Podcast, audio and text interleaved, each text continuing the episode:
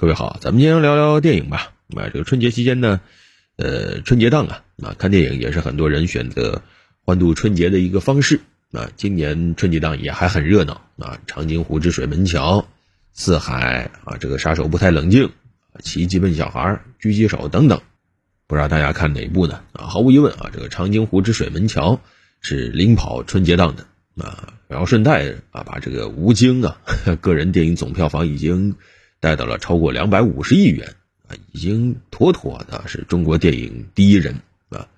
然后呢，很遗憾啊，《长津湖之水门桥》它火了，那么这个《狙击手》这部电影，那它自然就不可能火，因为两个实际上题材是有点类似的啊，讲的这个背景都是一样，都是抗美援朝战争里的啊。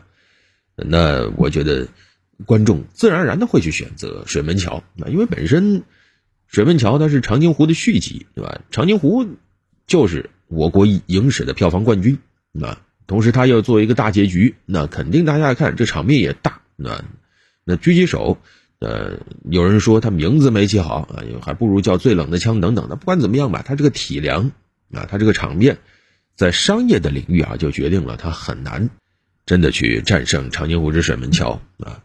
至于影片的质量，因为狙击手我没看，所以不知道。但是水门桥，我觉得大家确实可以看一看，而且我觉得其实水门桥比之前的长津湖还要更好看。虽然你说它能不能达到我心中理想的那种要求，真正的展现当年的那种精神的内核，那肯定是没有展现出来的啊。但是你说它是不是一个及格之作？我觉得那也绝对是一个及格之作啊。而且呢，最关键的什么呢？它。算是比较冷静的展现了当年我们这个硬实力的这种不足，但同时也展现了我们当年的这种精神，我们的智慧，也确实是能够打动大家的，而且就忍不住会让人想很多呀啊！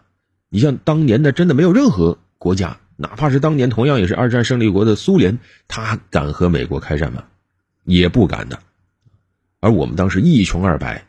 从后勤到装备都有巨大代差的情况下，我们展现出了世界上最强大的战斗意志，创造了一个神话，可以说是用钢铁的意志战胜了钢铁的工业。而现在几十年过去了，现在我们是这个地球上拥有最强大工业生产能力的国家，啊，我们的工业能力甚至可以说超过了后面几个国家的这种总和，啊，虽然说，呃，你要谈军事科技等等，那可能。还是有差距的，但是绝对不像当年那样那么巨大的代差，所以更是要感谢、感激当年的那些先烈们。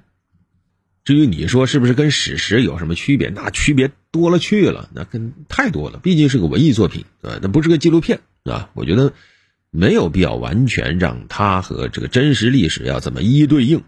它最核心的任务是让大家能够纪念历史，能够缅怀先烈。能够在受众面最广的这个商业电影领域，光明正大的告诉大家，我们当年战胜了美帝国主义，告诉了所有的文艺工作者啊，我们认可什么，我们需要什么啊。那么有这样一部，你看一二啊这两部作品这么好的成绩，你还怕后面没有更好的作品吗？你首先得有量，对吧？亮起来了以后，亮点一定能引起质变，到时候我想会有更好的作品的啊。他已经。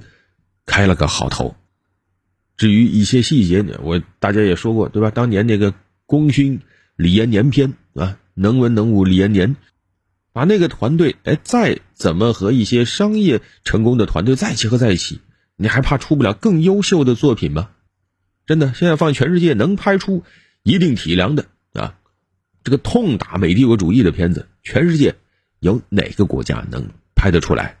那还真只有咱们。啊，其他的国家那都只有被动的看，好莱坞里编个超人怎么拯救世界，那那都只能看这个了，所以这个是很重要的啊。当然，今年春节档有没有什么要吐槽的呢？也有，就票价太贵了。我看了一下，我们这边平均票价六十块钱，很正常啊，五十块钱都算便宜的，四十几块钱那都得跑好远啊。我还看到其他地方有那种一百块钱的啊，怎么说呢？春节的票价高一点也能理解。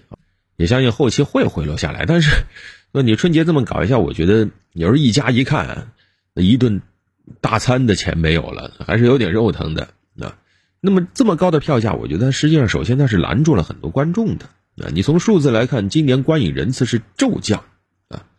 这个虽然说它把总票房还是带起来了，但是观影人次少了以后，这个影响力啊会减少。再一个呢，从总的这个票房格局来看，就是这个二三名电影的票房目前来看，就差距还是有点大啊。今年这个合家欢的喜剧片、合家欢的这种商业片。不是特别能打啊，那这个其实对于电影行业的发展，我觉得还是提了个醒啊。产能啊，这个这几年受到疫情的冲击，产能还是没有完全恢复啊。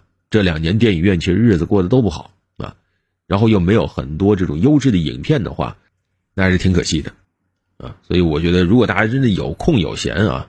我也跟身边几位朋友交流过，都推荐说这个杀手不太冷静和这个狙击手也还是可以看的，但好像狙击手排片真的是很少啊。另外那个奇迹笨小孩，呃也不错啊，跟那个当年我不是药神那个风格有点异曲同工啊。我还看了一下整个班底也差不多，所以接下来几天大家会选择去电影院吗？好了，本期就聊这么多。